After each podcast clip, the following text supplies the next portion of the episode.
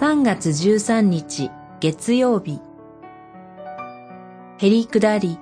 悔い改めて生きよ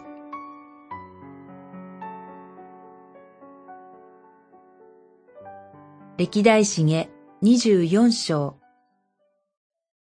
彼らを主に立ち返らせるため預言者が次々と使わされた。しかし彼らは戒められても耳を貸さなかった。24章19節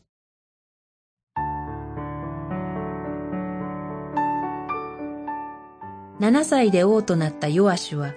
彼の助言者であり、養父とも言うべき妻子ヨヤダが生きている間は、主の目にかなう正しいことを行いました。40年にわたる知性の前半では、神殿修復という特筆すべき事業を成し遂げてもいます。ところが、ヨヤダが世を去って後、誘惑が忍び寄ると、ヨアシュ王はそれにやすやすと乗せられてしまうのでした。ヨヤダの死後、ユダの高官たちが王のもとに来てひれ伏した。あがめ立て祀られてすっかり上機嫌の王。彼は手のひらを返すように主の神殿を捨て、アシェラと偶像に仕える人に変わってしまうのでした。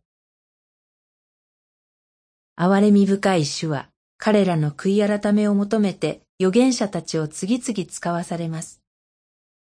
しかし彼らは聞こうとしません。そればかりか同じように声を上げた恩義あるヨヤダの子ゼカルヤを捕らえ殺してしまうのでした。正しい主は少数のアラムの兵士たちを用いてユダの人々を裁き、ヨアシュ王は重傷の床で家来たちに暗殺され世を去るのでした。